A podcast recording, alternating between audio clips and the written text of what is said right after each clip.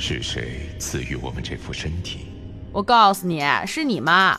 喂，一定要再放那个公益广告画风的片头 OP 吗？是不是结尾再加个 ED，我们就是耳机版的双钢城了？说好的慢评呢？明明讲讲过场那个感觉自己智商分分钟被制作组碾压成渣渣的技术流科普都比这个好玩好吗？反正没暂停，我是愣没看懂那一屏幕的硬科技。当然啦，像某歪这种懒人吧，也懒得暂停，就更不可能给你们讲了，自己滚去看啦！绝逼吊打 B 站科技区。拔剑吧，少年！动漫区是时候向科技区宣战了。总之，觉得自己特牛逼的可以一试，暂停有惊喜哦。说到这个，其实 Y Y 我是被骗来的呀。这动画之前的点评跟我的画风完全不搭，好吗？幽灵妹妹温柔清澈的小声线，我学不来呀。国人动漫终于也要开始拯救地球了吗？国人动漫终于也要开始拯救地球了吗？这句话两个人画风就完全差评了好吗？个人英雄主义实在不适合咱要啥啥都缺，就是不缺人的大天朝好吗？毛爷爷都说了，人民群众才是历史的创造者。看我们的动漫名字都要双钢城，不是单钢的。其实说吧，让我做第三集，我前两集其实都没看懂。这是从科幻到情感，再到李帆的节奏，真是一集一个风格，每集都有新发现。还没从上集的。汝窑福利中缓过来就开始放娇喘，这种一言不合就开车的风格，嗯，我喜欢。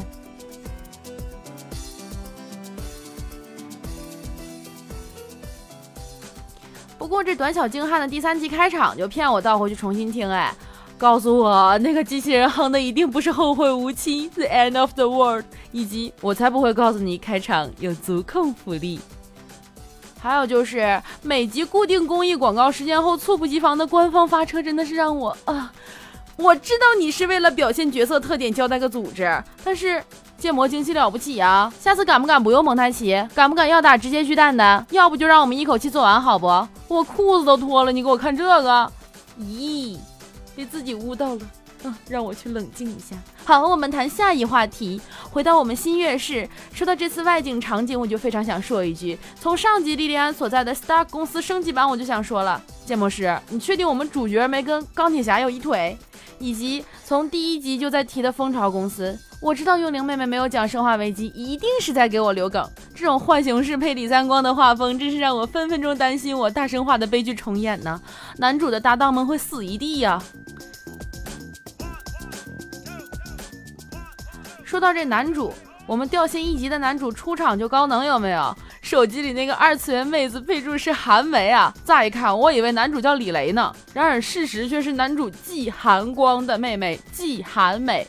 好吧，愿天下有情人都成兄妹。当然，男主的出现也让整集的画风从李帆强行挣回了破案片，有没有？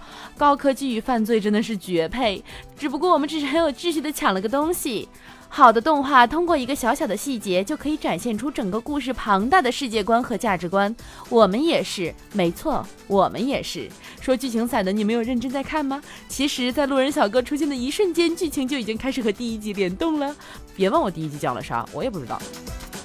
当时看的时候，注意力完全被路人小哥的唇膏吸引了。本年度春季最流行粉橘色，还带闪粉，这效果简直完爆 YSL 十四号好吗？求同款，求周边呢！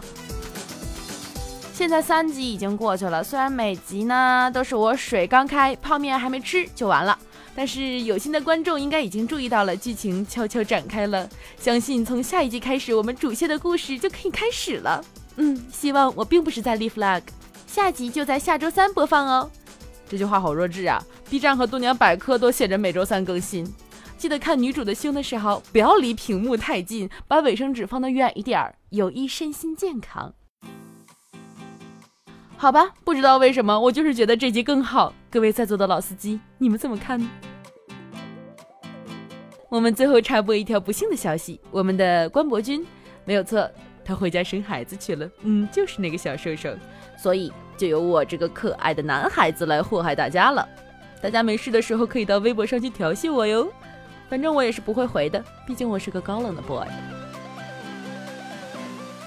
还有就是，一定不要来看我们的官网三 w 点五四七七 dm 点 com，大片看太多也不益身心健康，好吧？